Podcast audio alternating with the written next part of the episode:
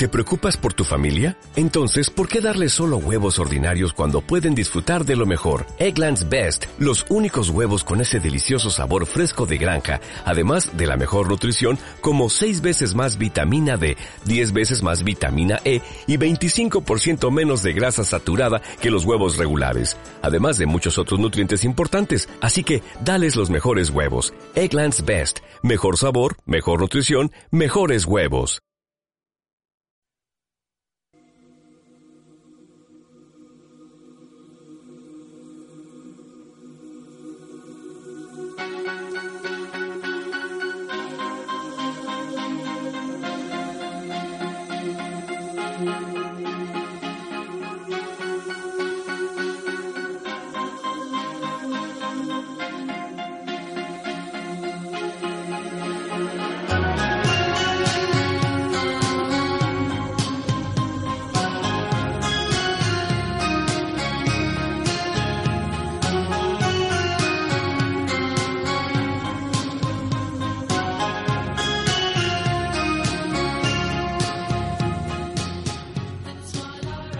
Comienza Pecados Veniales, el espacio de lujo y estilo de vida en Libertad FM.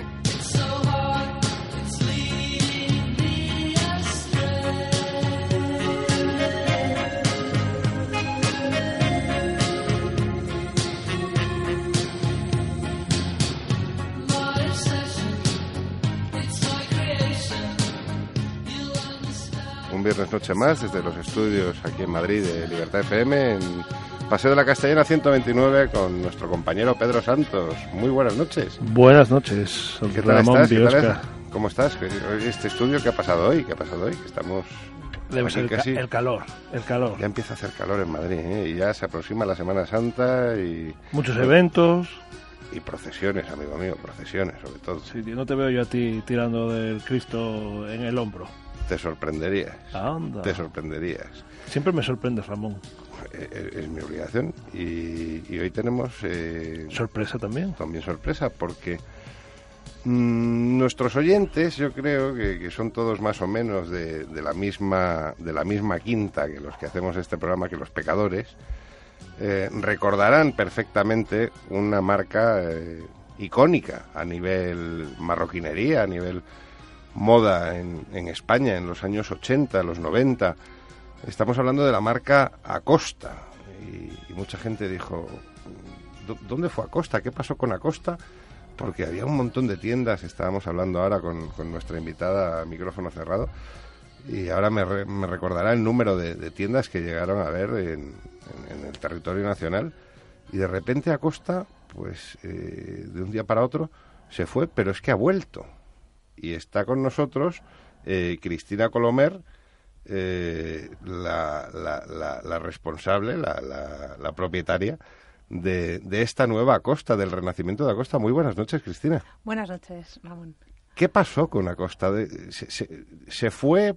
¿Volvió? Eh, ¿Cómo ha sido? Acosta mm, creo que no se fue. No llegó a irse. No llegó a irse, pero sí que tomamos el relevo. En el 2012 bueno, mm, no llegó casi a desaparecer. Se cerraron las tiendas durante un mes. Había un montón de puntos de venta en España. Y, a lo poco ya nosotros estamos adquiriendo la marca para volver a lanzarla en la siguiente campaña.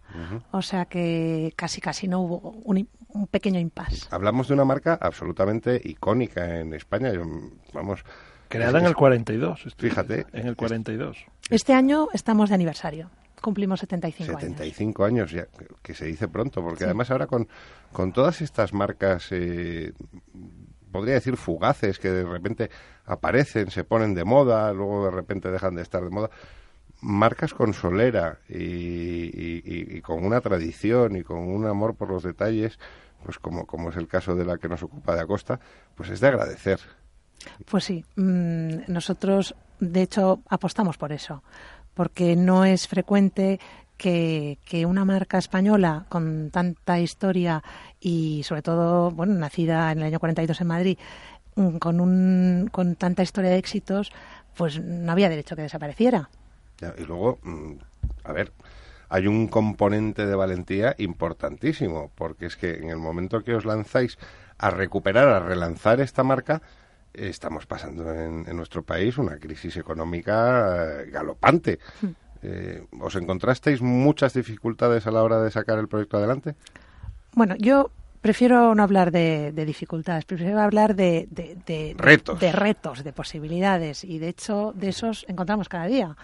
Empezamos con el primer reto, que fue la apertura de las primeras tiendas, porque pues había que, que volver sobre todo al origen, abrir tienda en Madrid, abrir en, alguna otra ciudad de España poquito a poco y en esos no llegan todavía cinco años ya hemos abierto entre tiendas propias y corners propios dentro del corte inglés pues el número de 13 tiendas no está mal.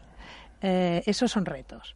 Eh, aparte pues formar un equipo eh, buscar una persona un equipo de diseño que sirviera que, que, que comprendiera bien lo que la imagen, la marca quiere, quiere enseñar y quiere ser. Y, un equipo de, asesoras en los puntos de venta, eh, la venta online que está a punto de empezar. Todos esos son retos que día a día mm, vamos adquiriendo y, lidiando con ellos. Pero eso es una maravilla. Bueno, leo que habéis adquirido a Costa en el 2012, sí. pero yo creo que Cristina Colomer antes habría hecho algo y está hay un grupo familiar estoy leyendo detrás eh, y años anteriores detrás de esa compra.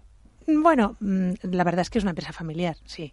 Eh, mm, en la familia se conocía por, por, por, tema de empresa familiar el tema de, la, de las pieles, no tanto así de, del retail, de las tiendas, pero el conocimiento del producto sí que lo teníamos y, y, y bueno, y fue un paso más. Y a ver, eh, Acosta, desde luego, no suena a neoyorquino, no suena a francés, eh, es un nombre español. El producto es 100% eh, fabricado en, España eh, con, pieles nacionales. ¿O de dónde proceden las, las pieles que, utilizáis? La, la marca Acosta es una marca española, de capital 100% español. Mm, y de esto es de lo que estamos más orgullosos. La producción, mm, en la mayor parte de nuestros artículos, son, son hechos en España. No, no puedo decir que sean todos, pero, pero una gran parte. Y mm, en talleres de aquí, especialmente de la zona. En Madrid tenemos talleres eh, no propios, son talleres que ya existen artesanos de años y normalmente son, son talleres familiares eh, que de padres a hijos van pasando la tradición del buen hacer. Y en Ubrique y en Alicante son las zonas de España donde normalmente trabajamos. y, eso es, las pieles, mm, el origen de las pieles suele ser europeo, ah. normalmente mm, italiano o español. si me permites, Ramón. leo aquí que desde el 2012 eh, han aumentado la producción un 80%, que son cifras datos de, de, producción y de crecimiento para nombrar y que tiene una plantilla de 30 personas. Pero quiero ir un poco a, a lo anterior. ¿Cómo es ese proceso creativo? Ya nos ha dicho eh, cómo se, dónde se fabrica y cómo se fabrica, pero el proceso creativo y mm. si eh, esta, este grupo, que usted es la presidenta, participa en ese proceso o tienen un, equipo de diseño o cómo es? Sí, bueno, quería Mm, sobre lo primero que ha dicho, mm, sí que, bueno, el 80% yo diría que es más. Desde el origen hemos crecido bastante, yo diría que más del 100% en, en producción. Y la plantilla también es superior, lógicamente, porque cada punto de venta, pues. Tenemos los, los, datos, crecís tanto que tenemos los datos un, poquito, digamos, algo más de 30. Y por, por otra parte, la pregunta que, que me has hecho sobre el proceso creativo, Mm, sí, eh, empieza con, con, un, con, una inspiración, tenemos un equipo de diseño, mm, pero yo estoy detrás y delante y en medio de todo el proceso. ¿eh? Sí que me gusta estar eh, siguiéndolo y, y, desde luego se acude a ferias internacionales para la adquisición de materiales de lo más novedoso, tanto en piel como en herrajes que siempre parece parece que no, pero o sea, la gente que a lo mejor no está en este mundo no, se puede hacer mucha la idea, pero evoluciona mucho tanto lo que es la, materia prima en piel como, como en herrajes. Cada temporada hay, hay novedades, hay muchísima industria a su alrededor y crean mm, unas cosas increíbles, no sé, unas pieles con unos acabados mm, cada vez mejores, unos mm, colores maravillosos que a lo mejor pues hace 60 años nadie se podía imaginar que, es que, me, estoy, fijando en el bolso que tienes encima de la mesa. Sí, sí. Y, claro, hace, 60 años esto no. No, realmente no, me imagino yo a alguna de nuestras abuelas o madres con un bolso así. Pero, pero em, es lógico, o sea, es la evolución en, materiales, la evolución en, en diseño, por supuesto, mm. Y, y buscamos la tendencia. Entonces, eh, de ahí las visitas a, ferias, de estar eh, en las mejores mm, páginas eh, de, Internet para conocer el producto. Y ahora que hablas de materiales, estáis ¿Tenéis perspectiva de usar no solo los materiales clásicos, digamos, sino nuevos materiales? Yo he visto cosas, yo, me dedico... Ah, ya, Pedro, va a preguntar por la fibra de carbono. Correcto, la fibra de carbono. He visto zapatos con fibra de carbono, he visto algunos metales, he visto... Nosotros no estamos cerrados a nada. Mm, en cuanto a materiales, sí que, eh, lógicamente, la marca de, históricamente y hasta ahora trabajamos con piel. Mm, de hecho, nosotros tenemos una gama de artículos eh, de complementos solo en piel, a excepción de los pañuelos. Pero todo lo que se puede hacer con piel, eh, ahí, ahí estamos nosotros. Y luego, una cosa que me interesa a mí mucho conocer, porque estoy viendo aquí, nos habéis traído un, una, revista, catálogo, que, no solo no solo habla aquí de, las piezas que hay, sino que hay historias, hay historias de la mujer a costa. Se, se, hace mucho hincapié en la mujer a costa. ¿Para quién van dirigidos los productos de vuestra firma? Ahí me gusta hablar de, de, nuestra evolución en estos últimos años, desde que hemos adquirido la marca. Mm, realmente pensamos que nuestra marca es mm, de la mujer para la mujer y para la mujer real. Y con esta inspiración mm, nosotros buscamos hacer piezas pensadas para esas mujeres reales, que son complementos, que son complementos pero que llegan a ser compañeros de, del día a día de esa mujer real. Entonces, como que nos apasiona esta idea y, esta, y ver la mujer detrás de todo, la campaña a partir de esta temporada y de futuro Mm, es una campaña eh, basada en tres mujeres reales que año tras año serán diferentes mujeres de diferentes mm, perfiles de edad con, y, con, y con muchos valores, o sea, valores como su propia vida es un valor, o sea, son mujeres del mundo real que tienen sus trabajos, sus vivencias, sus vidas y creemos que no son las mujeres mm, modelos, mm, lo, que habitualmente se utiliza, ¿no? las modelos guapísimas que salen en, todos los reportajes de, cualquier marca. Hemos querido remarcar que sean mujeres de verdad, reales que contar, y que tengan cosas que contar. Y de hecho, en el catálogo que te he traído, pues explicamos casi casi más cosas de ellas que de lo nuestro. Es que es, llamativo, o sea, porque es un catálogo que se lee, sí. lo cual es de, es de agradecer. Oye, antes has pasado un poco de puntillas por, por el tema de la venta online. Eh, sí. Está ya, ya inmediato, ¿no? Sí. Sí, sí, de hecho vamos un poco retrasados. Mm, tendría que estar ya y creo que en esta próxima semana ya estará activo. Y Todas estas preguntas son porque Ramón ya ha visto algo que le gusta para regalar en próximas por fechas. Supuesto, por supuesto, Yo siempre estoy atento a eso. Estamos encantados. Pero a mí no me ha dejado todavía ver el catálogo. Eso quiere decir mm, que, de verdad algo ha visto. A ver, voy a hablar un poco porque hoy echamos muy de menos a nuestras compañeras de Black Peonía, a Laura eh, tengo que ser sincero, nunca me había enfrentado a una entrevista sobre bolsos, por ejemplo. No, no, es la primera vez. Eh, un bolso, un producto de piel, mm, realmente yo creo que, tiene que haber un contacto físico, ¿no? ¿Cómo, cómo ves el tema de, de, la venta online? Porque yo soy de los que todavía soy como reacio a comprarme, por ejemplo, ropa en Internet, porque tengo que probarla, tengo que ver cómo me está. Totalmente. ¿Están cambiando las tendencias mm. tan, tan, tan rápido? lógicamente está cambiando respecto a hace unos años porque no existía la venta online. Mm, sin embargo, yo creo que va más, nuestro artículo, sobre todo nuestros complementos, eh, necesitan de la omnicanalidad. O sea, de estar, la tienda física tiene que estar seguro, mm. es seguro que sí, porque lo fácil es que la señora vaya a tienda, lo vea, lo toque, lo teste, lo, lo pruebe y, a lo mejor se lo piensa, vuelve a casa y luego lo compra vía, vía online, ¿no? O sea, mm, una cosa no quita la otra, sino que se suman y se complementan. Hmm. Pedro. Pues no sé, es que ya, es que, es que, de verdad, estoy, me gustan los bolsos, tengo que decirlo. No para mí, pero me gusta ir con mi mujer a ver bolsos. Sé, bastante de bolsos, que aunque no te lo creas, es ¿no? Que, es que además es una cosa que apasiona normalmente a, todas las mujeres, o sea, nos gusta mucho, no, sé, debe ser genético. Oye, a mí me encantan... He de decir que yo te puedo decir precio en España, en Mónaco, qué cosas tienes que para poder y en Nueva York de un mismo bolso icónico que no viene al caso. o sea, que he ido a las tiendas en los tres sitios para, para comparar. A mí me encantan las mochilas, soy coleccionista de mochilas, de hecho. tenemos, tenemos mochilas todas las temporadas. Mm, lo que pasa es que, claro, para hombre actualmente todavía no tenemos. pero todos andará, ¿no? Todos andará, todos andará. De momento solo carteras, billeteros. Ah, bueno, ahora que introduces las carteras y los billeteros y estábamos hablando de bolsos, es cierto que Acosta es conocido por los bolsos. ¿no? Y los zapatos y, bueno, bueno, y, prendas, cinturones. Ya que, estás, ya que estás hablando, pues yo te iba a preguntar eh, cuántas referencias eh, hay en la actualidad de Acosta y nos puedes decir también las familias, no quiere decir que...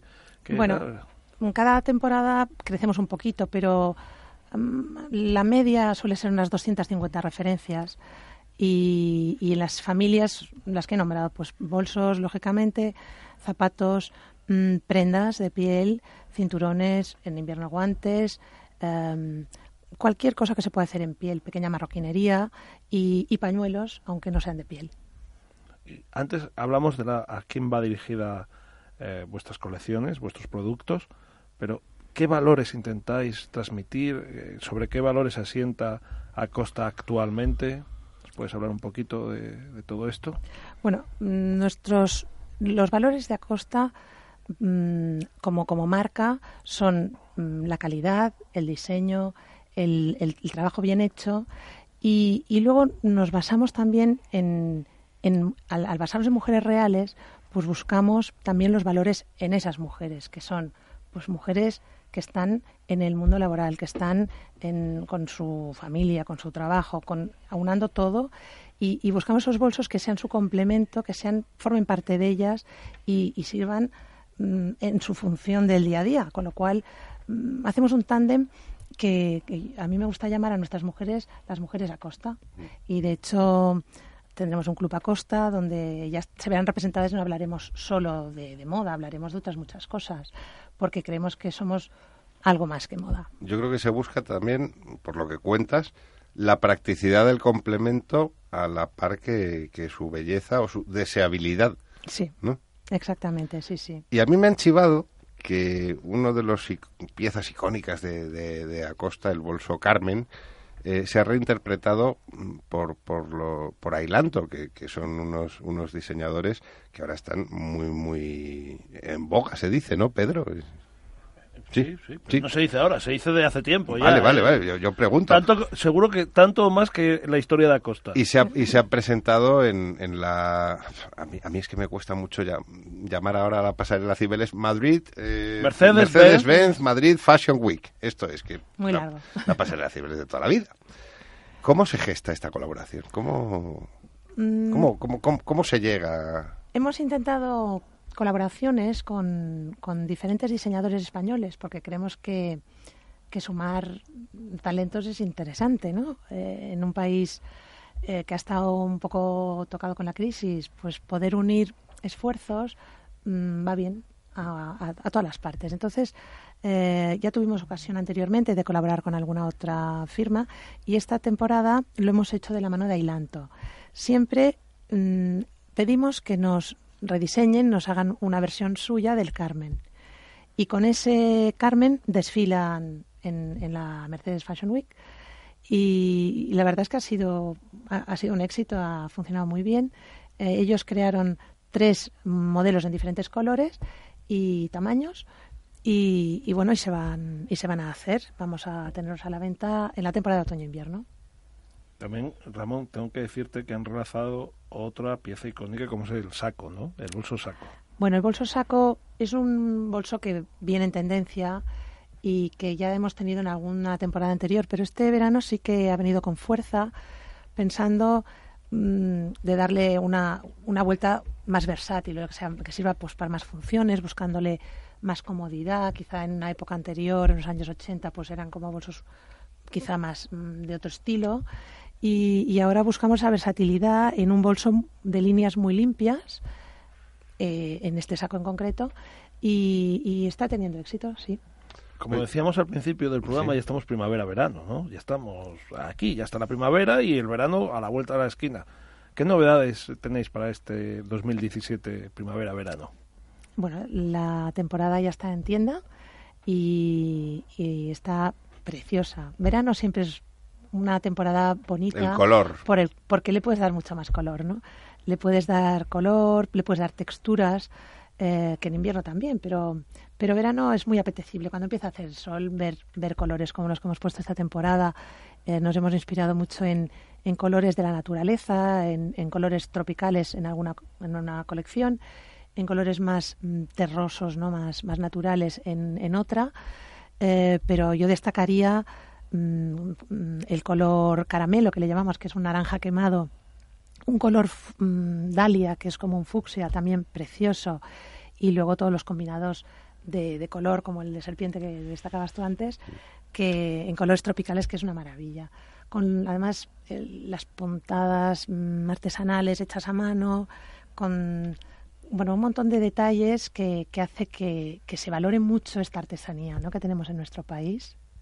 Porque no, no lo olvidemos, eh, un bolso a costa es una pieza, como dices tú, hecha a mano, de artesanía, es algo que tiene que perdurar en el tiempo. Entonces, eh, moda sí, pero sobre todo, más que moda, estilo, ¿no? Mm, diríamos. Sí, sí. Eh, con tendencia, porque la señora también, la mujer a costa busca, busca tendencia, ¿no? Pero, pero sí que es un bolso que, que, lógicamente, si está bien hecho, tiene que durar. Casi, casi de cansancio. te cansas de él y por eso vas a por otro, no porque se estropee, ¿no? Bueno, eso a, mí, por ejemplo, me pasa con, con algunos zapatos. Lógico. Que, que me compro unos zapatos, me están bien, hasta que se revienten y luego me compro los mismos. O sea, o, oye, este me está bien, me compro varios en diferentes colores y hasta que hasta que duren. Me, me llamó mucho la atención cuando justo empezábamos la entrevista a micrófono cerrado, mm, me decías, piensas en Acosta y, y te acuerdas a lo mejor de las abuelas. Eh, ¿Cuesta mucho mm, rejuvenecer una marca? La verdad es que yo creo que no lo hemos tenido difícil. O sea, hemos empezado una nueva etapa y en esta nueva etapa hemos dado un mensaje ya muy claro con estas mujeres a costa que nos hacen de, embajadoras. Pues tenemos la joven de, menos de 30 años que ya da, lugar a pensar que nuestra marca no se queda en mujeres mayores. ¿no? Sin embargo, mm, abarcamos todas las edades. Nosotros queremos hacer bolsos para cualquier mujer, para todas las mujeres. Y, para los hombres en un futuro. Y para los hombres en un futuro, si Dios quiere. Pero las mujeres mm, no, no, no, creo que, que, vean en nuestras colecciones para nada bolsos de una época pasada, muchísimo menos. Yo es que soy de los que piensan que un producto de calidad no tiene por qué tener edad o no tiene por qué tener una segmentación de... de... hecho, los bolsos icónicos, muchos de ellos ya tienen unos años encima. Sí, sí. De todas las marcas, marcas españoles, españolas, perdón, o francesas. Sí, sí. Los iconos al final perduran en el tiempo. Pueden variar mínimamente, pero, mm. perduran en el tiempo. Hemos hablado del pasado antiguo, del pasado no tan antiguo. Pasado antiguo, me encanta. bueno, del pasado, eh, la antigua costa, podríamos decir. La costa desde el 2012 bajo vuestra dirección. Hemos hablado también un poco del presente, del 2017, y el futuro. ¿Qué nos va a deparar el futuro? ¿Qué esperamos que nos depare el futuro? Nuestra idea es mm, seguir afianzando aquí, que es donde de momento estamos, tenemos ya algún cliente extranjero, poco, pero tenemos un cliente en Rusia, en Suiza y, tenemos un showroom en París. Nuestra idea es internacionalizar la marca mm, al medio plazo. Tampoco vamos a decir que de hoy para mañana, pero sí que está en nuestra mente el crecimiento fuera de, España, más que nada porque porque España se queda pequeño ya mm, para una marca, ¿no? Mm. Entonces hay que hay que pensar. Con cabeza, pasito a pasito, muy con prudencia. Somos somos prudentes. Y luego me imagino, mm, desde luego, que el, respaldo de tener eh, los corners con un partner, con un compañero de, viaje tan importante, tan sólido como el corte inglés, esto también da a una marca una situación cómoda a la par que que, mm, que te, te, ponen tensión, me imagino, porque son muy exigentes, claro. Sí, sí, claro. Mm, lógicamente, lo que pasa que yo creo que es una marca que, que está a gusto en el corte inglés. El corte inglés, de momento, mm, funcionamos muy bien como, como tándem y, y es una forma también para nosotros más tranquila de crecer en el corto plazo. Pues Pedro, hay mucha gente que piensa que si no está en el corte inglés no existe. bueno. Sí, sí, sí, sí, Puede ser. Claro, hombre. Eh, ¿Qué querías preguntar más? Oye, nos, nos, queda, nos queda la pregunta fea de la noche, día tras día, que es los precios. Nuestros, Yo ya lo sé. Ya lo sé, ya lo sé. ya, ya, me lo he estudiado. Y, Cristina, hablamos de un lujo, mm, yo diría que ciertamente asequible. Sí, eh, estamos en esa franja de, creemos que es lujo, pero asequible, porque mm, tenemos bolsos para todas las edades y para todos los mm, bolsillos. Eh, nuestra calidad es buenísima en todos los casos, pero en algún caso, pues las pieles o la construcción del bolso requiere de una mano de obra que ya se sabe que aquí en España no, no, es lo más barato del mundo. Pero, y eso es lo que hace encarecer en algún caso algunos modelos, pero, pero la relación calidad-precio es, magnífica. Tenemos precios de entrada mm, desde, bueno, hablo de, tenemos desde luego de, cosas pequeñas, de pequeña marroquinería, desde 25 euros. Fíjate, pero, fíjate, Pedro. Pero luego ya, hablando de bolsos, pues un pequeño bolsito de, de, de 90, bolsito de fiesta, 90 y ciento y pico tenemos un montón de claro, cosas. pero quien piense que, que los, los grandes bolsos de, de, Acosta vamos a estar hablando de muchos miles de euros, que se olvide, porque para no. Nada, para nada. Normalmente nuestra franja de precio, pues eso, está en 300, la media. Fíjate, o sea, es que es lujo, realmente lujo asequible, o sea, son productos mm, artesanales con piel de primerísima calidad de una empresa, y quiero recalcarlo, 100% española, que es que al final eh, muchas veces, eh, mm, ¿cómo decirlo sin resultar somos muy radical? no, no, es que a mí me parece muy bien que se que se impulse pues el, Aquí sabemos hacer trabajo, las cosas. Claro, los, talleres que decías, talleres familiares, a mí, vamos, es que cuando, cuando, veo empresas que se llevan toda la producción a otros países, que a veces hasta me hierve la sangre. Porque, tenemos cosas muy buenas. Y realmente en marroquinería, España siempre ha sido una potencia mundial. Mundial. Porque es que las grandes casas de costura italianas, francesas, mucho, muchos de sus bolsos, de sus complementos de piel, de cintura, zapatos, zapatos en España, Dios mío, o sea... Ramón, es lo que te quería decir. Yo, he ido a Inglaterra muchas veces, yo una, vez me acuerdo paseando, digo, en España los zapatos tienen que ser italianos o, los Oxford ingleses o tal. Y después en Inglaterra los grandes zapateros, los grandes tiendas de zapatos son hechos en Elche o en otros sitios de España. Claro. Con piel de España, por profesionales de España. Claro que sí. ¿Sabes? Sí, sí. Eh, esos, estos programas como lo, el vuestro van muy bien para que también dan a conocer todo esto que a veces se desconoce, ¿no? Porque nos parece que lo que viene fuera es mejor.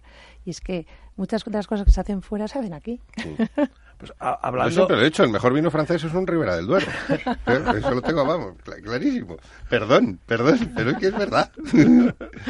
Bueno, dice perdón porque hay presencia francesa en el Claro, claro, Es que yo soy un gran defensor del Ribera del Duero. demonios, por favor. Y, se están haciendo ahora unas gran, unos grandes destilados, unas ginebras, que otro día hablaremos en Pecados Veniales de las ginebras. Y cervezas. ya, vamos, todo la idea de la cerveza belga o Me voy a venir arriba, viva España, viva el tejido industrial español. Cristina, de verdad, ha sido ah, un auténtico... no, no, no, la vas a, cortar ya, nos tiene que decir dónde encontrar a Costa. Ah, bueno. Claro, claro. Tenemos, he visto que tenéis dos tiendas físicas en Madrid y en Valencia. Yo, he empezado a seguirlas en Facebook. Muy bien. En Facebook, Ramón nos lo ha dicho. Tenemos la página web www.acosta.es. Dentro de poco tienda de poco online. Tendremos tienda online. Eh, y desde luego estamos en Facebook y, en Instagram para, para cualquier eh, bueno cosa que quiera. En varios cortes inglés de nuestra prácticamente todos. geografía. Prácticamente todos. ¿Y la central está? ¿eh? En, bueno, la, la, central donde, donde están las cabezas pensantes estamos en Barcelona, pero, pero la flagship está en Madrid. Qué bonita ciudad Barcelona. Cristina, de verdad ha sido un auténtico placer. Eh, ojalá, ojalá vengan más empresas españolas aquí a Pecados Veniales, porque de verdad nos encanta hablar de todo el lujo, de, sitios lejanos, de tal, pero cuando hablamos de empresas de aquí, eh, con, gente que, ha hecho como la familia, como Cristina y su familia, que cogen una marca que estaba en, dificultades, la remontan, vuelven vuelven a, ponerla otra vez eh, en boca de todo el mundo, pues este tipo de cosas son de agradecer. Y, si lo podemos contar nosotros en Pecados Veniales, pues mejor que mejor. ¿Algún evento especial para los 75 años antes de que te despidas? Alguna cosita. Ya, de hecho, ya hemos hecho una cosa en tienda aquí en Madrid eh, con las tres eh, embajadoras a costa. Una de ellas es cantante, nos hizo una velada maravillosa cantando Alba Carmona y, y, con no pudo ver, verlo todo el mundo porque es imposible, es una tienda que es grande pero tampoco caben cientos de personas, pero sí que fueron invitadas unas cuantas clientas y fue un éxito. Ha sido hace el mes pasado y seguramente haremos alguna otra cosa para celebrarlo. Cuenta con la parte femenina y masculina de este programa que alguien se puede... Por supuesto. Y contaremos en nuestras redes sociales un poco sobre quiénes son las tres mujeres a costa de esta temporada porque realmente eh, tienen historias que contar. Son mujeres muy potentes, sí, sí. Y están encantadas de ser mujeres a costa y nosotras con ellas. Cristina, un placer. Pues encantada y muchísimas gracias a vosotros. Buenas, noches. A vosotros. Vamos con un poquito de música, por favor.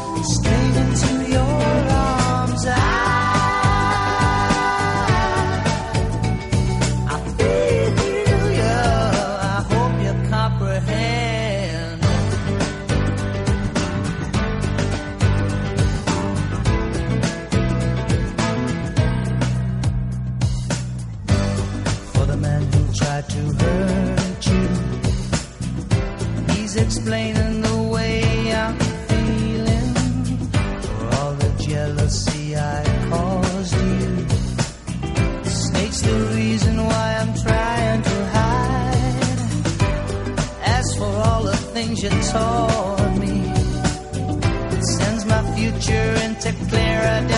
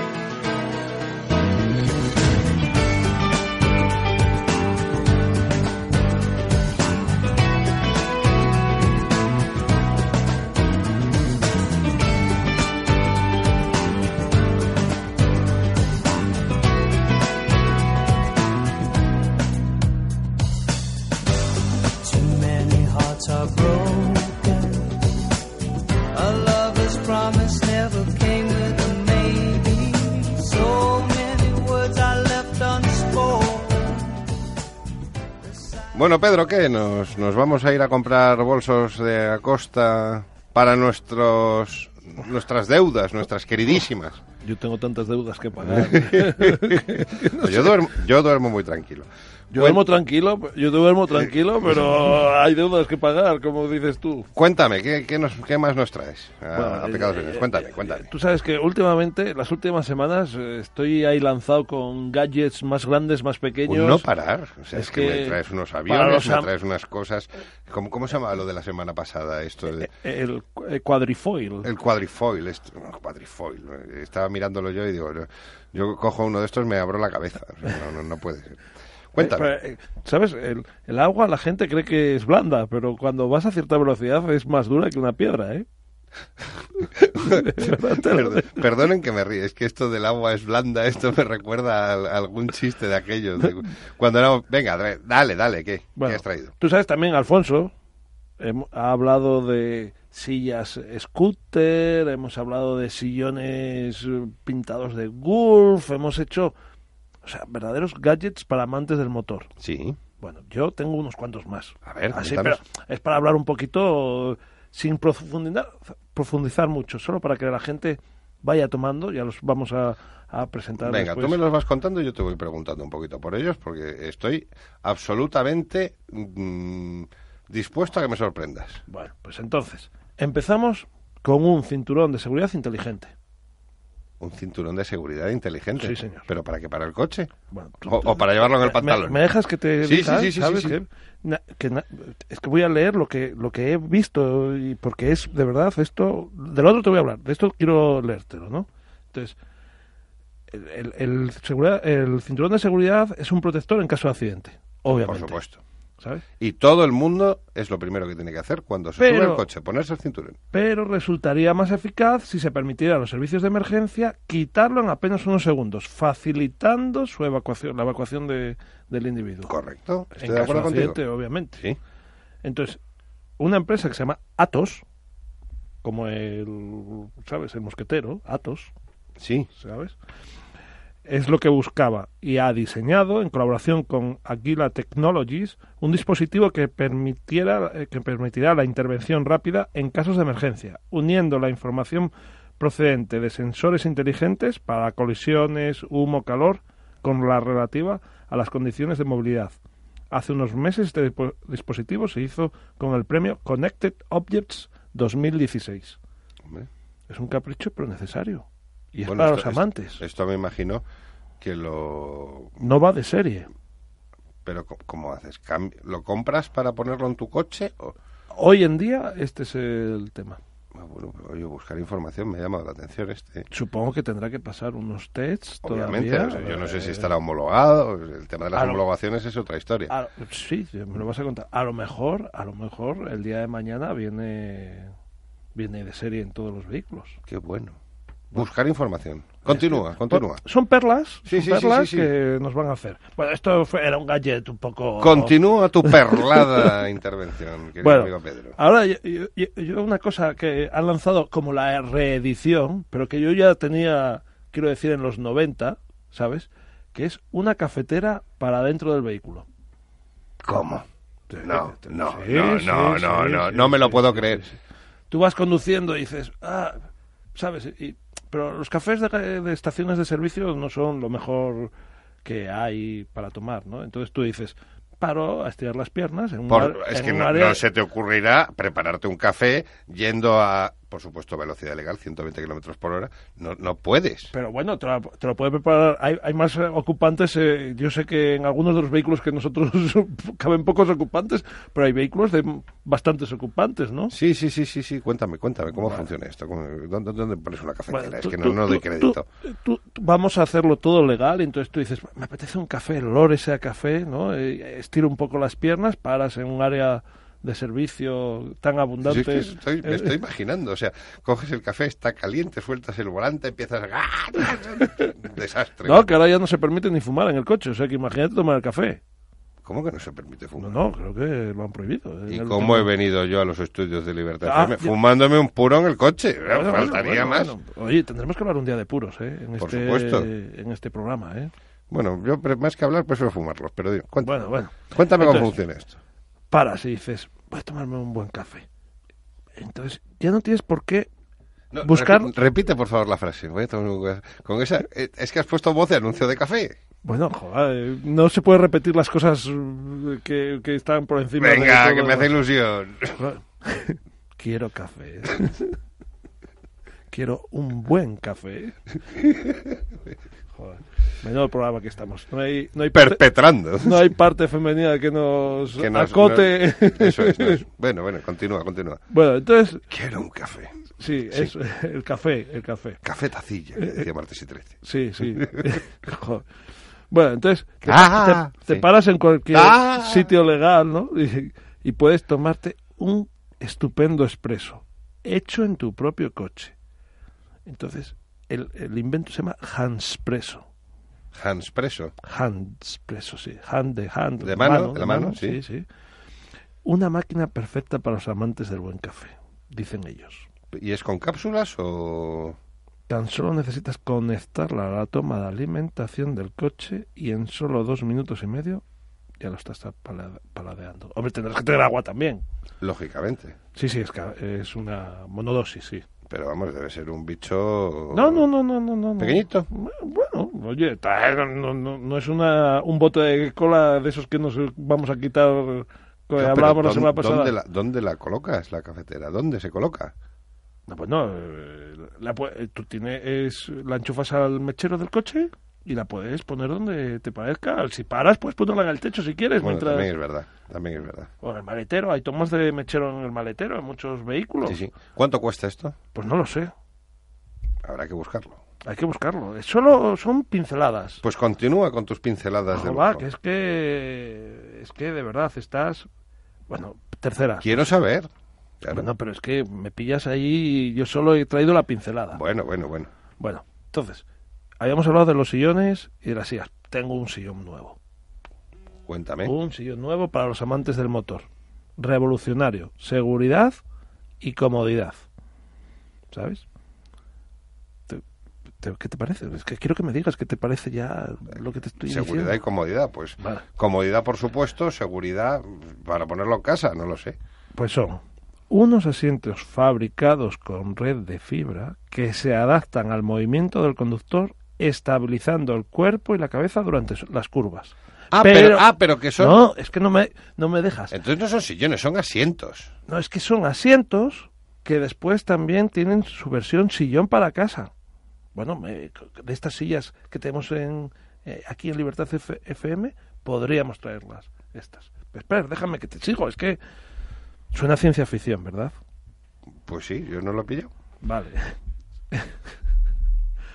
bueno, pues cuando te enteras de que eh, para que fuera respetuoso con el medio ambiente, la marca decidió que los hilos del respaldo fueran de seda de araña sintética. ¿De araña sintética? Es que, es que sé que, sé que no te lo puedes creer. Pero, lo, vamos a poner en las redes. ¿eh? Pero a ver, ¿cómo es? Eh, ¿La tela de araña es sintética o es la araña la que es sintética? Eh, no, hay, no lleva tela. No lleva tela. Es de mentira. No, es una red, una red de fibra. Sí. Sí, la fibra es la seda de araña sintética. Ah. ¿Eh?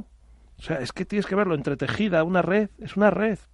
Yo, eso tengo que ver. Yo soy como Santo Tomás, yo eso tengo que verlo. Estas modernidades, amigo mío. Se trata de un producto muy real. ¿sabes? Y entonces, como tú eres amante del motor, Lexus presentó en el último salón del automóvil bajo el nombre Lexus Kinetic Concept montado con este tipo de asientos. Pero que a su vez existe la posibilidad de tener el sillón en casa. Vamos, yo llego a mi casa con un sofá y le digo a mi mujer que está hecho con eh, tela de araña, por muy sintética que sea, y me dice ese asiento, como vino, se fue. Entonces, el asiento del, del vehículo, ahora vamos a la versión automovilística, el objetivo es que el asiento y el respaldo se movieran cinéticamente con el peso del ocupante y la fuerza externa. Se cumple a la perfección, ganando en seguridad y confort. Tela sintética, perdón, y lo de Pero ¿cómo es? O sea, yo estoy sentado en el asiento del coche y el coche obviamente pues se va moviendo. Tú dices, no, yo estoy quieto. No, no, tú te vas moviendo a la misma velocidad. Será esto que dicen, te abraza. Ay, de verdad, Pedro, hay cosas que... La red. Quita, quita, quita. Pasa al siguiente. Bueno, este, este, este te va a gustar. Pasa al siguiente. Ahora, no sé si tendrás la suficiente locura para usarlo. Eso. Todo sea plantearlo. Un, la semana pasada volábamos sobre el agua del mar, ¿no? Sí. Vale, pues esta, esta semana volamos en todo terreno. ¿Cómo volamos en todo terreno? Sí, sí, sí, Porque yo esta semana he volado en todo terreno. Eh, a ver si es aquello que tiraban desde el helicóptero. no, no, no, no, no. Yo he volado sobre, sobre un.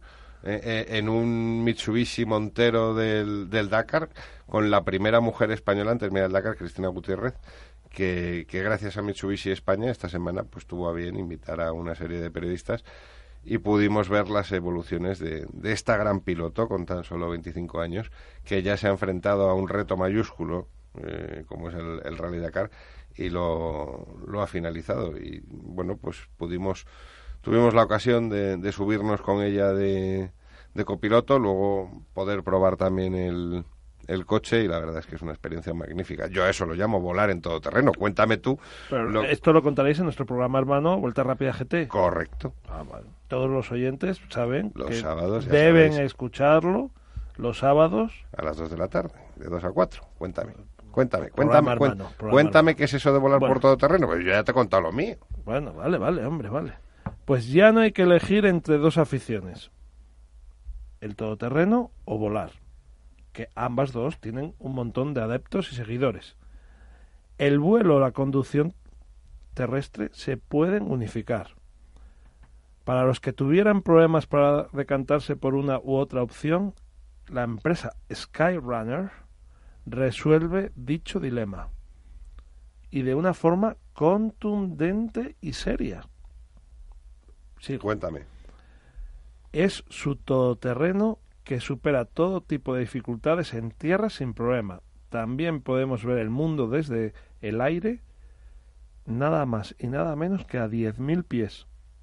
Esto es volar un poco más alto que lo que volaste tú en el Mitsubishi. Sí, yo volé bajo, desde luego. Esto, esto es volar muy alto. Ahora, eh, esto sí sé el precio. Cuéntame. 130.000 euros. Francamente me parece una locura.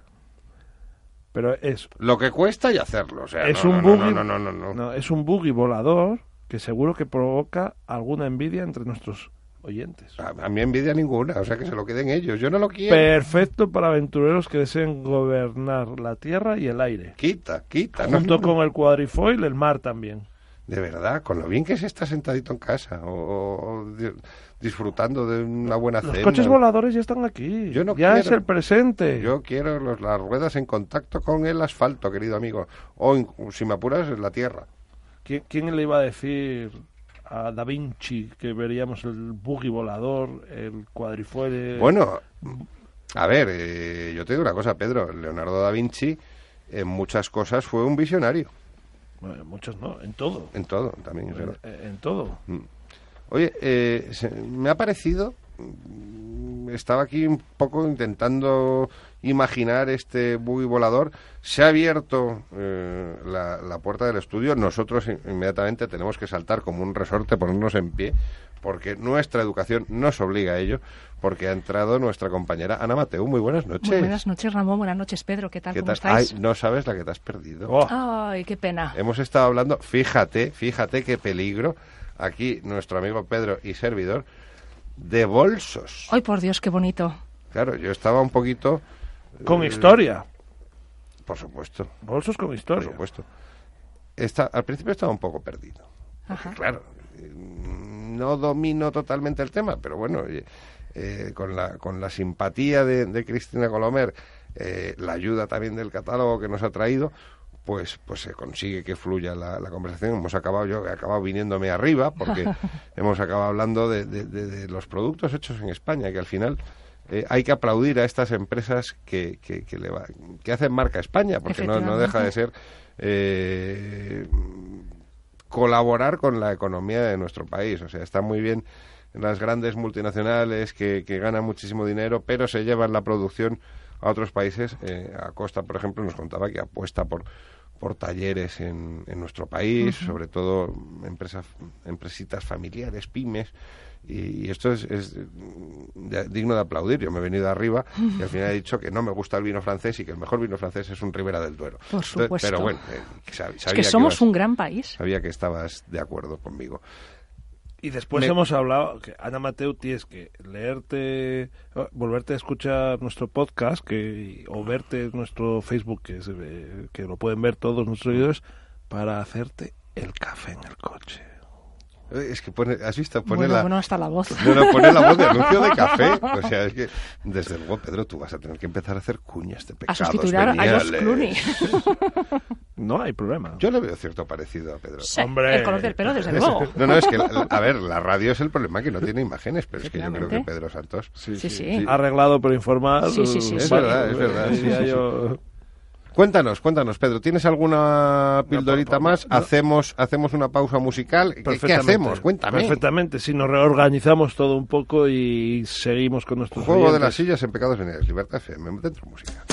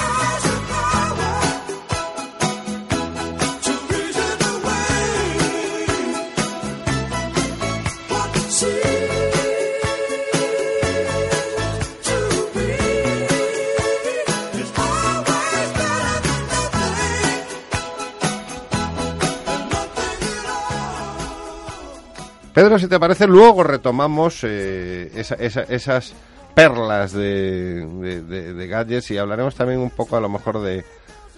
Tenemos que hablar algo de relojes. vamos, tenemos en nuestras oraciones aquí a nuestro sumo, sumo hacedor, sumo, sumo eh, sacerdote de la relojería, don Alfonso Escámez, que hoy no puede acompañarnos, y lo haremos con todo el respeto del mundo. Es que... Luego él lo irá y nos llamará la atención. Bueno, puede poner después, eh, puede venir y dar su réplica. Claro.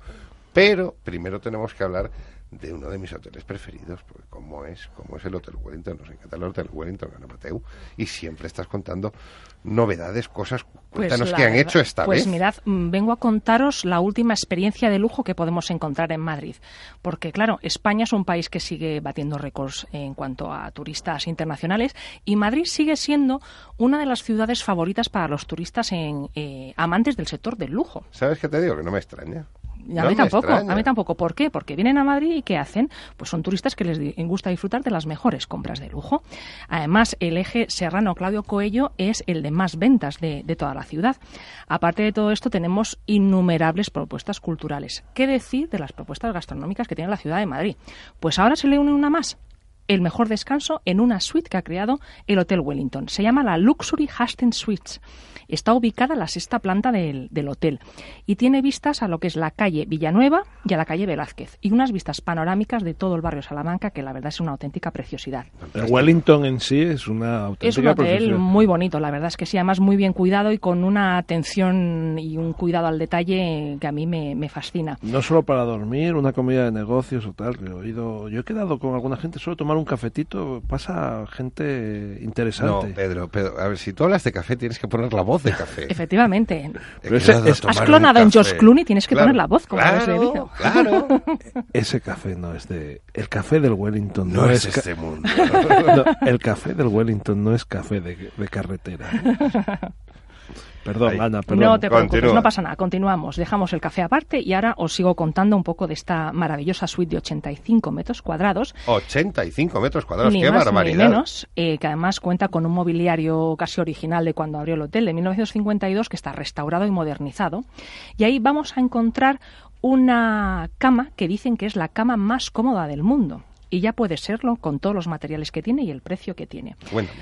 Esta cama pertenece a la casa Hastings, que es la empresa fabricante de camas de lujo más antigua de Suecia, eh, data de 1852, y se elabora de forma manual y artesanal, es decir, los materiales son 100% naturales.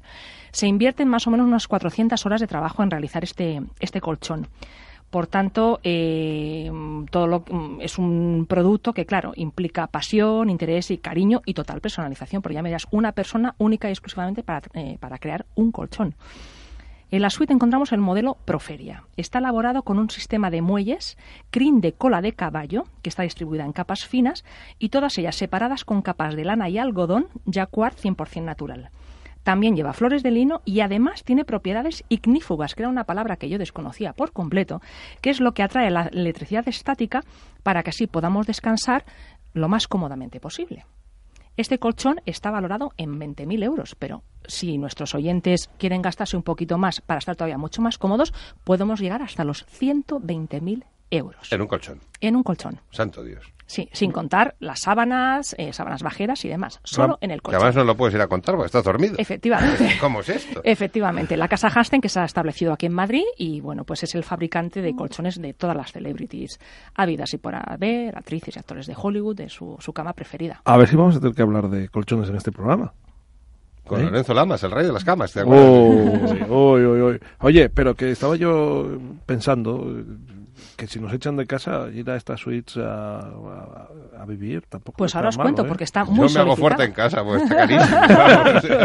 vamos, pues mira, la suite además está equipada con todos los accesorios relacionados con el descanso y además productos de la marca. Albornoces, pijamas, mantas, todas ellas con el tradicional estampado de cuadros azul y blanco, que además tienen patentado la marca Hastings, y mm. todo asciende a un valor total de 30.000 euros.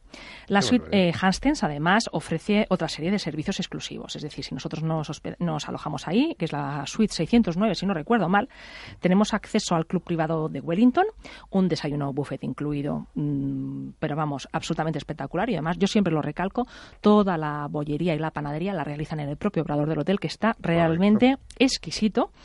Y también te invitan a un circuito de spa y masaje en Le Max eh, Wellness Club, que además tiene un spa de la marca Clarins fantástico. Y eh, también ofrecen un servicio de cortesía de Bentley Madrid poniendo a disposición de los huéspedes de la suite hasta tres modelos diferentes de Bentley, entre ellos el moderno todoterreno Bentley Bentayga. ¿Lo he dicho bien ahora? Una maravilla. Fenomenal. Que incluye además un chofer disponible las 24 horas del día para que la nuestra sea una total experiencia de lujo. Esta suite además cuenta con un departamento en exclusiva que se ocupa de solucionar cualquier necesidad que podamos tener durante nuestra estancia. Y a partir de mayo pondrá también a disposición de los clientes de esta suite bicicletas de madera de la marca griega Cocomat o la opción de pasear por el Parque del Retiro con una exquisita cesta de picnic y que venga un camarero del Wellington y nos sirva el picnic en el Retiro. ¿Ves? Eso no, eso, eso no lo compro. Yo me voy en el Bentley porque la bicicleta se suda. Sudar es una ordinariedad. ¿Sabes qué me falta ahí? ¿Qué le falta? ¿Sabes qué me falta en ese plan? Una cena en Kabuki. Bueno, pues esto también se puede, se puede incluir. Claro, Mira, se lo podía haber preguntado yo a Carlos Sánchez, que además es el director de calidad de marketing del hotel, que cuando le pregunté... Gran amigo de este programa de Black Pioneer. Eso, vamos, no quepa duda. le pregunté cómo eh, tres marcas tan prestigiosas como son el Hotel Wellington, eh, Hastings o Bentley habían llegado a este acuerdo y me comentó que el hotel está siempre en una continua búsqueda de, para ofrecer la máxima calidad a los clientes, mm. sobre todo en el lujo como punto de partida, ¿no? Eh, estuvieron pensando en cómo lograr el mejor descanso de los clientes hasta que dieron con esta, esta marca exclusiva. Estudiaron su trayectoria y decidieron unirse a ella. Y también eh, con Bentley, que además tienen un concesionario, un concesionario muy cerquita del hotel, prácticamente ahí casi al lado. cuando voy a ver a mis amigos de Bentley, a par con el Wellington. Pues ahí, ahí mismo. Entonces eh, me contó Carlos Sánchez que eh, los clientes demandaban muchísimo el servicio de no solo de hacer los transfers del aeropuerto, sino un coche bueno de calidad que les sirviera para, pues, para salir a cenar o para ir a diferentes sitios de la ciudad de Madrid. ¿no? Entonces llegaron a, este acuerdo. El precio, pues el precio de la suite, con todos estos extras que os he comentado, es de 1.826 euros la noche, pero puede costar hasta 11.000, dependiendo. Por ejemplo, ya me dijeron hace poquito que para el derby de mañana está ya la suite ocupada. pasado, no. ¿Cuándo es el? el, sábado, el sábado. Pues el sábado mañana. Mañana sábado es verdad. Ay. Qué despiste. Es que no sé ni en qué día vivo. Ay, madre. Pues para el partido de mañana está ocupado, para los partidos de Champions también está ocupado.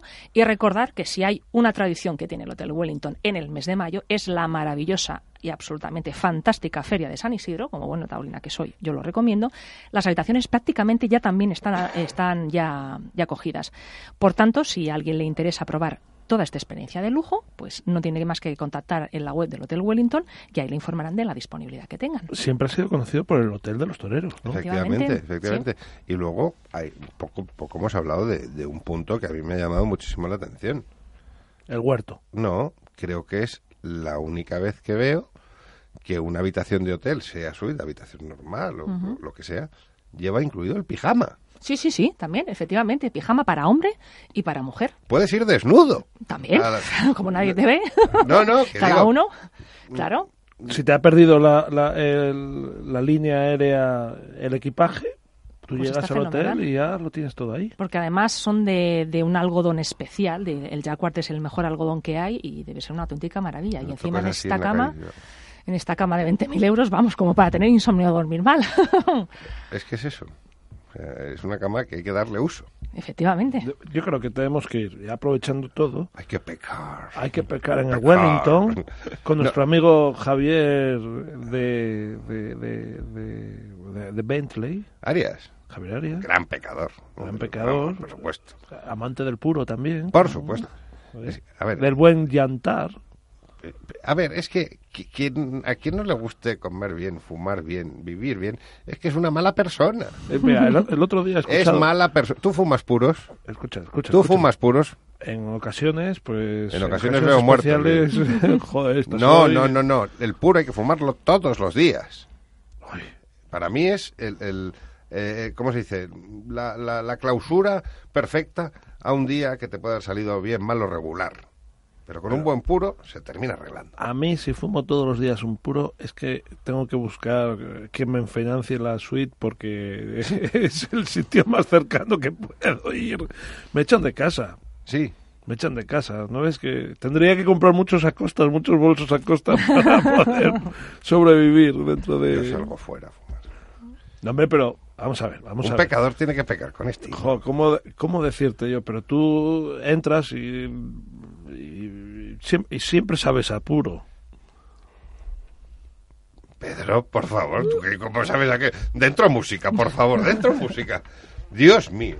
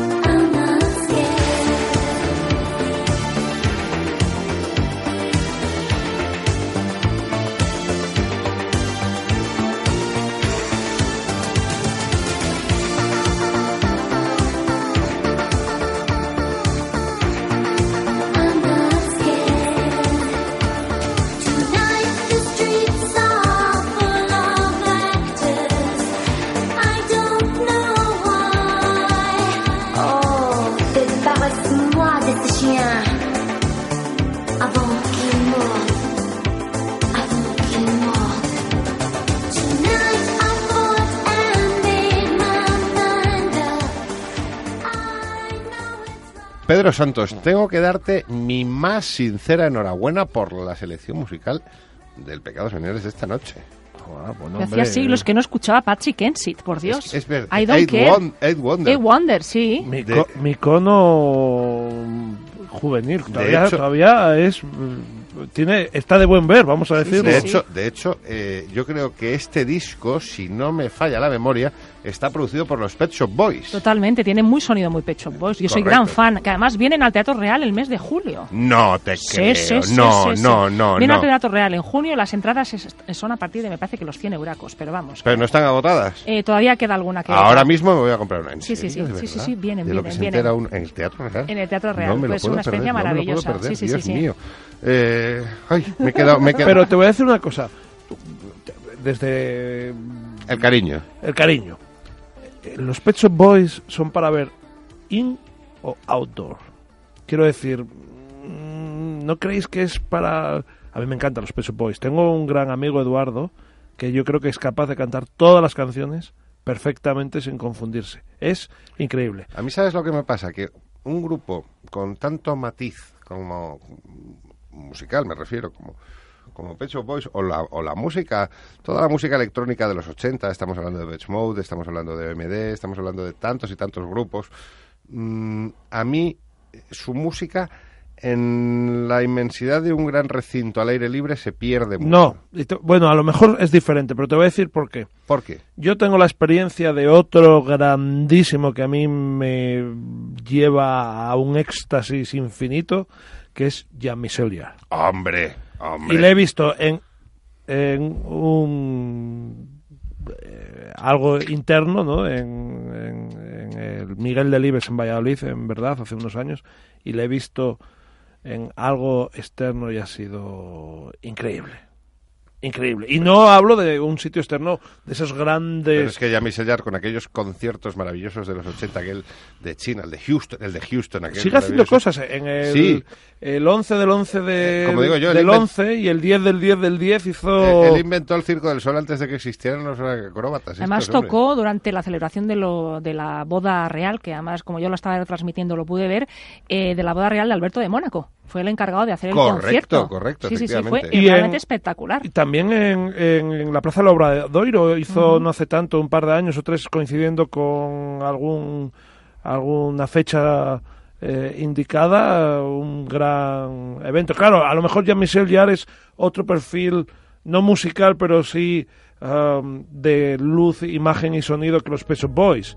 Y entonces esa comparación que estamos haciendo es lo que te estoy diciendo, ¿sabes? Pero estamos escuchando de fondo ya Es... No, hemos, no hemos puesto nada de Jean en este programa, yo creo. ahora mismo habrá que solucionarlo. Ya está solucionado ya está solucionado ya está solucionado. Tenemos un departamento bueno entonces qué creéis absolutamente veloz y maravilloso. me estoy confundiendo a lo mejor no es que también depende del entorno. Es decir yo he escuchado a David Bisbal en concierto y luego lo he escuchado en el Teatro Real en el concierto que dio y la verdad es que me gustan los dos formatos. Mm, es que también depende un poco del entorno y del tipo de música que sea. No es que David Bisbal me apasione. Mateo, es lo que te Las cosas como son. yo soy más de, conciertos de música clásica que, que, de otra cosa. Pero... Si a, a, Bisbal le queda un poco para llegar a, a Totalmente. O bueno, pues vamos a hablar de una vamos a hablar de una diosa de la música clásica, sobre todo de una pianista que a mí me fascina, que es una portuguesa, que es María Joao Pires, la mejor ah, pianista que hay en estos momentos. Ni Lang Lang ni Pepinillos. O sea, para mí Joao Pires, él la ha escuchado en el Auditorio Nacional, la ha escuchado en el Liceo y la ha escuchado al aire libre en mi pueblo, en Pollensa, que tenemos un festival internacional de música clásica realmente espectacular, con el ruido de los grillos por la noche y la verdad es que la sonata número 20 de a piano y orquesta de Mozart me sigue pareciendo mágica al aire libre o en el Auditorio Nacional. Por tanto, también depende mucho de las circunstancias. Para mí el contenido no es tan importante como la persona sí que lo interpreta. no sé, pero vamos, me ha parecido muy osado tú me vas a permitir, queridísima amiga. A ver, ¿qué he dicho? Eh, esto parece un programa de Radio Nacional. estamos aquí todos muy serios, ¿eh? diálogos con la música y tal. Eh, me, parece muy osada tu... Valemos para todo, ¿eh? sí, sí, tu, tu, tu, comparación con Lang Lang de, la Pires. Que también lo he visto en directo. Maravilloso. Lang Lang yo creo que es... Mm, Es un virtuoso. Es, un virtuoso y con unos recursos alucinantes, porque de, hecho eh, venía en el coche escuchando el disco que acaba de sacar con, versiones de canciones del cancionero, digamos, popular, eh, de la música pop, rock eh, actual.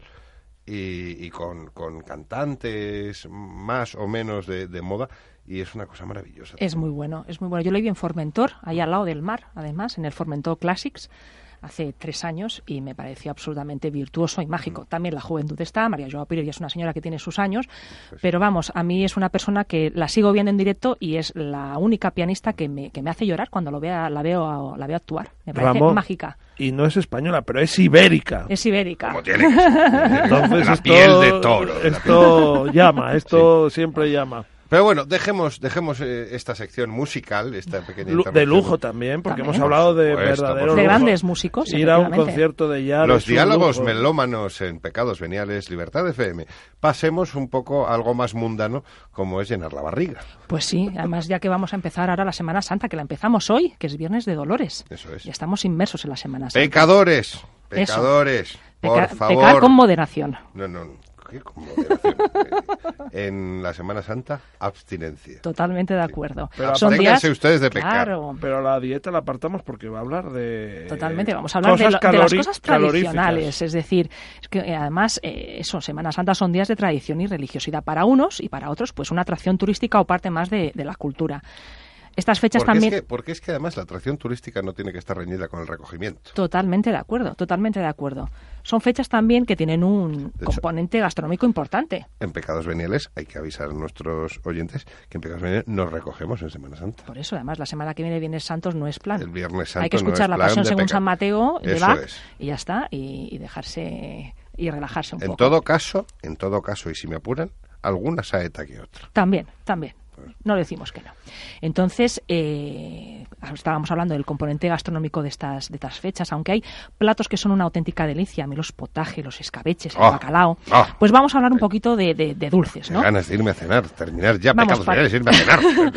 hay que olvidarse, desde luego, de la dieta y de la operación bikini para disfrutar de algo tan nuestro como tenemos en este país, como son las torrijas, las monas de Pascua, los pestiños, los rubiols, los crespells, los bartorrillos, las cocas de yardons que me rechiflan o las flores de sartén. Todo un dulce recetario que está hecho a base de ingredientes humildes y sencillos, creados como un alivio a la abstinencia de carne durante la cuaresma. Ya sabemos que los mejores dulces del mundo son los de una madre. Pero en el hipotético. O la abuela o abuela. O en el hipotético e incluso trágico caso de que no lo tengáis a mano, os dejamos nuestras propuestas más dulces para estas fechas. Si estáis en Madrid, por ejemplo, pues... ¿Dónde? ¿Dónde podemos ir? Torrijas, desde luego. ¿Dónde? Eh, torrijas... Yo pues estoy a la búsqueda de la torrija perfecta. Pues te voy a presentar un par de propuestas de torrijas. ¿Cómo se hace una torrija? Muy sencillo, si alguien la quiere hacer en casa. Pan empapado con leche, rebozado en, huevo y frito, espolvoreada con azúcar, canela, almíbar o miel. Pan de ayer. Sí, desde luego. Mm. Y incluso también bañadas en vino. Las torrijas ya se citaban en los libros de cocina del siglo de oro. Hay ya recetas de 1607 o incluso en el libro de cocina del cocinero de los, de los monarcas austrias, Francisco Martínez Montillo, en 1611 ya se recogían las primeras recetas de, torrijas. Por tanto, estamos hablando ya de, un plato ya centenario. En Madrid, a mí me encantan, por ejemplo, las del Riojano, que está en la calle Mayor, que es un clásico. Además, las hacen mm, de receta clásica, con la miga de la torrija bien empapadita, su corteza blandita, y sus aromas equilibrados de limón y canela, que está francamente bueno. Si también estáis por el centro, la mallorquina y la Puerta del Sol número 8. Las hace muy ricas. Eh, su textura a mí me gusta, me gusta bastante. Además están muy jugosas. ¿Qué no hace bueno en la mallorquina? Eso mismo digo yo, porque a mí, por ejemplo, las napolitanas de chocolate, que también es una bomba calórica, para mí, vamos, son las mejores de todo Madrid. A mí lo único que no me gusta de, de ese sitio es dónde está, porque me da mucha pereza llegar. Sí, Sí, y cada vez más complicado, y cada vez nos, costaba, nos va a costar más aparcar en esta ciudad. Pues, Ay, Carmen, Carmen. Ay, madre. Si no os apetece las tan tradicionales, la antigua pastelería El Pozo. Está en la calle del Pozo número 8. Las preparan con bizcocho y crema, y crema pastelera. También le ponen anís y canela. Y de verdad, que son una auténtica delicia. También están buenas las de Pome Sucre, que está en la calle Barquillo 42, que las hacen con, con anís canela y mantequilla. también muy light, como podéis ver. Si alguien nos escucha, nos puede mandar una bandejita. Vamos, no le hacemos ascos, nos vamos a decir que no. Si a alguien le gusta todavía muchísimo más la creatividad, hay una pastelería en la calle Narváez 63 que se llama Nunos, que se hacen a base de frambuesa, crema inglesa, miel, tofe, crema tostada o rellenas de manzana y canela. A mí tanta Eh, modernidad como que no. Yo soy muy clásica, yo soy tradicional. ¿Qué le vamos a hacer donde esté la torrija de toda la vida? Pero bueno. ¿Cómo que qué le vamos a hacer? Somos tradicionales a mucha honra. Efectivamente. Y además es que eh, la torrija es una cosa si le metes frambuesa ya es otra. Ya es otra cosa. Eso Efectivamente. Es. También, eh, si queréis probar el, otra variedad de torrijas que las hacen además en un vasito para que la podamos comer con cuchara y la verdad es que está francamente ah, ya pensé, buena. Ya, es que has dicho vasito, digo, te vas a beber la torrija. No, no, no, no la Una cosa es ponerse torrija y no, otra hombre, cosa es... No, no, no, en un vaso las hace Oriol Balaguer, que es un grandísimo repostero. Por cierto, quien fabrica desde hace cinco años el que está considerado el mejor croissant del mundo. Correcto. Y lo tenemos aquí en Madrid también, en la antigua pastelería La Duquesita, en la calle Fernando VI.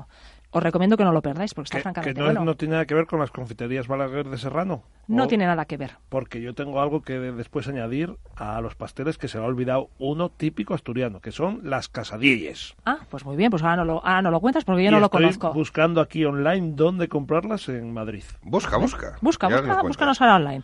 También otra tradición que data del siglo XVIII son las monas de Pascua, es decir, son que han evolucionado de bollos con coloridos huevos cocidos a, en su interior a complejas figuras con un protagonista indiscutible, que es el chocolate. Yo como soy chocolateadicta, pues desde luego me fascina. Además en mi tierra, tanto lo que es Cataluña, Levante y en, y en Baleares, es muy, muy tradicional que el día de Pascua o el lunes de Pascua el padrino regala a sus ahijados la mona de Pascua. Efectivamente. Eso quiero decir, pues yo también teniendo relaciones, lazos familiares con, con, con Galicia, también allí, el tema del padrino es algo que, que, que, en muchos lugares de España todavía tiene una importancia muy grande. En mi tierra, desde quizá, luego.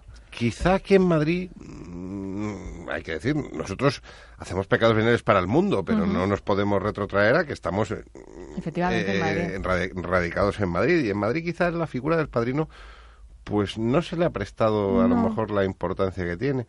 Yo hablando también hoy, hoy un poco también eh, tenemos tenemos tiempo éramos pocos uh -huh. y, y, nos hemos extendido sobre temas que a lo mejor otros otros viernes noche no da tiempo eh, yo me acuerdo cuando éramos niños tampoco tampoco vaya a ser ahora que, que estamos aquí en la tercera edad pero aquella costumbre que había de poner a los abuelos de padrinos y, mm. y te quedabas sin padrinos a las sí. primeras de cambio no sí, es sí. una cosa que, que, me gusta, la, hay que reivindicar la pues figura en, de los en, algunas partes de, de, de, España, pues el padrino es el que sigue haciendo el regalo dulce, porque por Correcto. ejemplo en Mallorca es tradición también. la mona de Pascua no la regala el padrino Mm. y luego en semanas, en perdón, el día de Todos los Santos, en Mallorca es tradición que el padrino te regale el rosario de azúcar, el ro rosari ansucrat, que se dice, que es a base de mazapán y que comes mazapán hasta el día del juicio final Hasta casi, porque es, reventar, ¿eh? es tremendo. Maravilla. Pero es una tradición que, que a mí me gusta, que yo sigo recibiendo, gracias a Dios, y mi hija también. Mi hija tiene cuatro añitos y lo sigue recibiendo también. Por tanto, pues que vivan las tradiciones y que Pues se sigan manteniendo, la verdad, porque más tradiciones tan bonitas como esta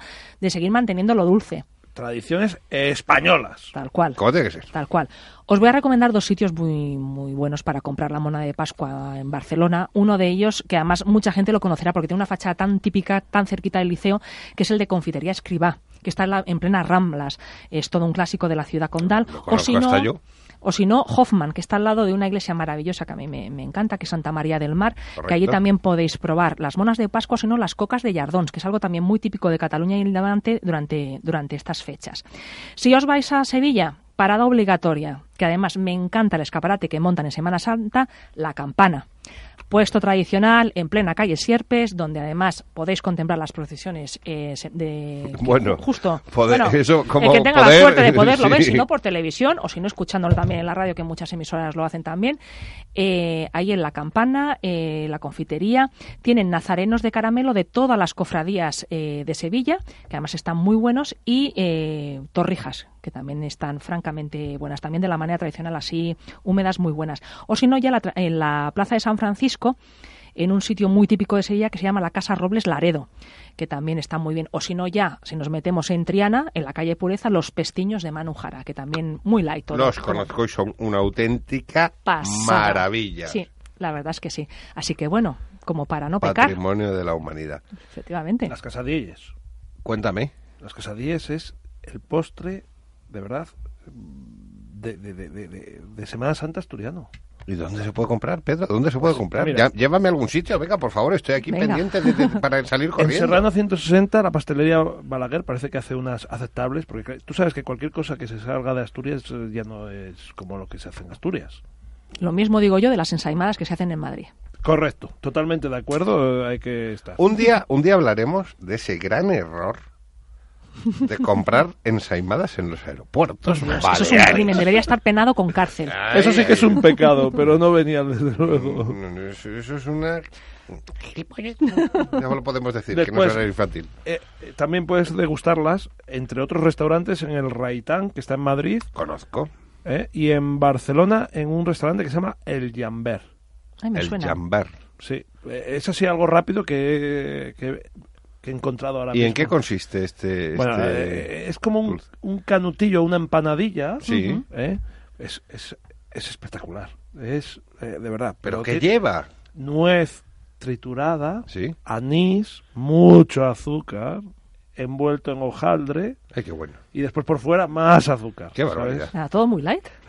tiene que ser 100% natural para que esté bueno y con buen rellenito. Es que el tú, la nuez, haces una pasta con la... Calla, calla, calla, que nos tenemos que hacer... No, se nos está haciendo la boca agua ya. El anís, a veces, a veces un poco de avellana también, pero bueno, la cosa es la nuez y el anís, ¿sabe? Y el azúcar, obviamente. Qué grandísima gastronomía tenemos en este país. La mejor. Personas, la mejor. Desde luego. O sea, desde luego, mm, vamos, mm, no se puede hablar de, la cocina francesa en su día tan tal. Yo creo que no tenemos nada que envidiar. No, no, en absoluto. Mm.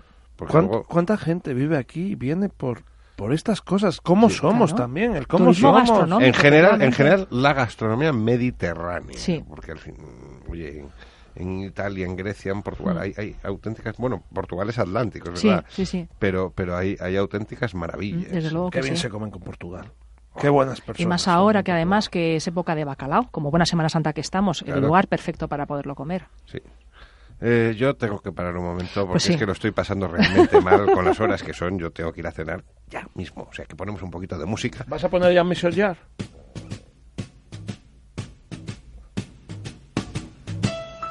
Fly me to the moon, let me play among the stars. Let me see what spring is like on Jupiter and Mars. In other words, hold my hand. In other words, baby, kiss me.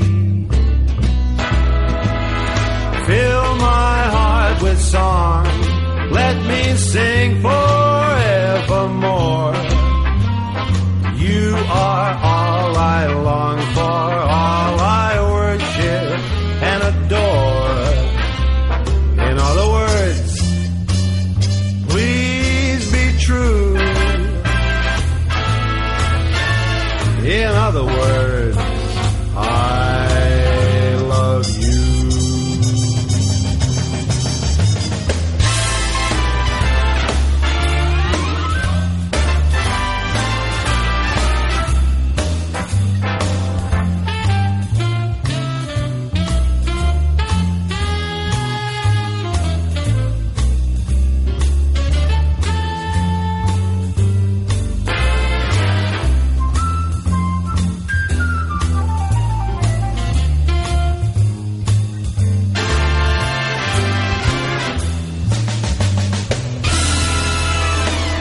Ana Mateo, ¿qué vas a hacer en Semana Santa? Pues mira, me voy a un sitio fantástico que no conozco, bueno, que conozco, pero no conozco su Semana Santa, que es Zamora.